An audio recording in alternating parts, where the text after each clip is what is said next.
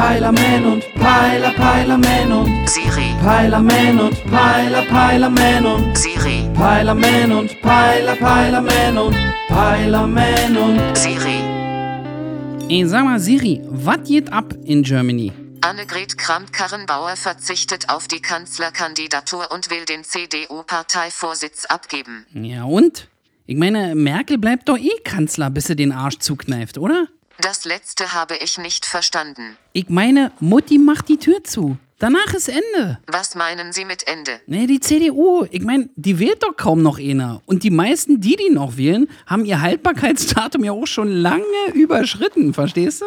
Aber wenn die Kramp-Knarrenhauer hinwirft, wer hebt denn uff den Scheiß? Es wird vermutet, dass Friedrich Merz sich als nächster Kanzlerkandidat der CDU in Position bringt. Ach Gott, die alte Knalltüte hatte ich ja schon erfolgreich vergessen.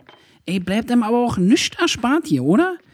Und warum will der Friedrich Merz das überhaupt machen? Ich meine, er war doch schon in eine Wirtschaft gewechselt und hängt total voll mit Kohle bestimmt. Das scheint so nicht korrekt. Friedrich Merz hat sich selbst in einem Bildinterview als Mitglied der Mittelschicht bezeichnet. Mittelschicht.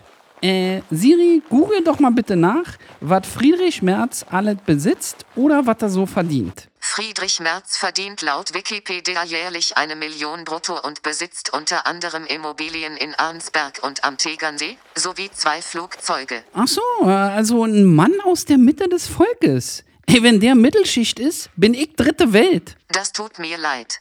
Apropos Siri, bitte geh in den Standby-Modus. Das kostet mir zu viel Strom hier mit dir. Kann ich nicht bezahlen.